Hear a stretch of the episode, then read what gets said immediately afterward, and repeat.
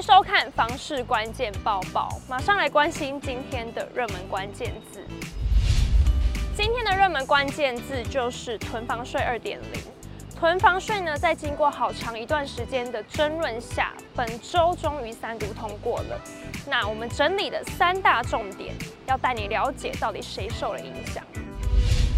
收看房市关键报报，带你了解最新的房市状况。节目开始前，帮我按下订阅并开启小铃铛，不错过更多的房市消息。我们都知道，囤房税就是针对第四户开始计算的非自住住家，采用差别税率课税，房子越多，缴的税也越多。那本次修正的三大重点：全数累进、全国归户、全国单一自住减税。首先，地方政府必须订定差别税率，并采全数累进课征。过去各县市可自行决定是否课征囤房税，未来会改成每个县市都必须课征。现行包括六都在内的十二县市已实施囤房税，但仍有十县市未采行差别税率，最高税率将自一点五趴拉高至四点八趴。第二，同一人名下房产的统计方式改为全国归户。并以家户单位包含夫妻及未成年子女做计算。原本课税方式采取各县市归户。举例来说，一家人在台北、新北、桃园、台中各有一间房，在每个县市都可以算一户自住。如今全国归户，这家人在台湾总共有四间房，第四户就会被课征囤房税。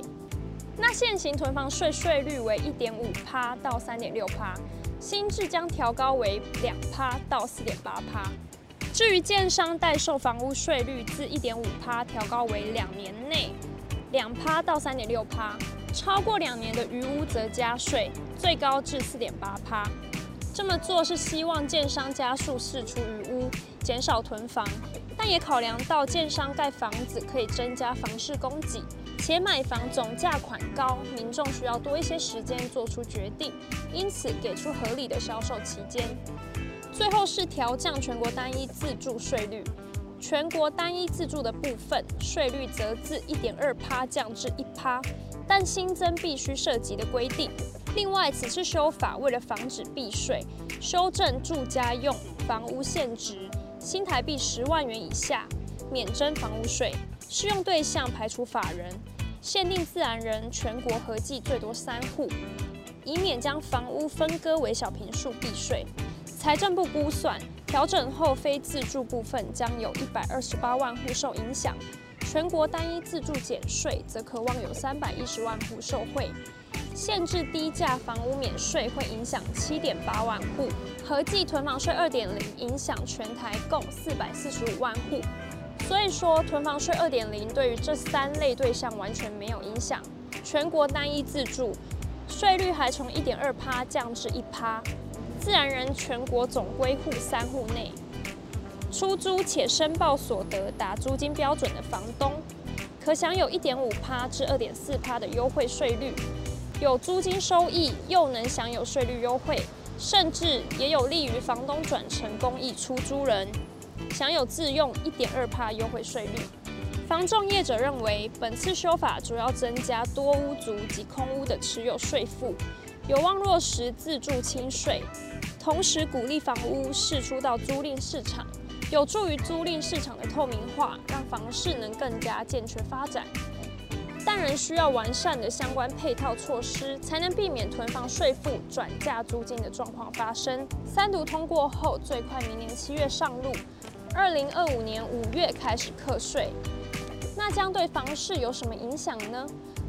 房产专家张新民表示，这个政策最主要是要借着拉高房屋的持有成本，啊，迫使手上有过多房子的这些民众或是建设公司，能够把他们手上的房子释放出来，那。间接的呢，造成市场上的一个供给增加，达到呃抑制房价上涨，或是甚至有机会啊、让房价向下修正的这样的一个情形，只是说这样的一个这个囤房税税率最高到四点八，是不是真的就能够达到这样的一个政策目标？大家都还拭目以待。感谢你的收看，我们下周再见。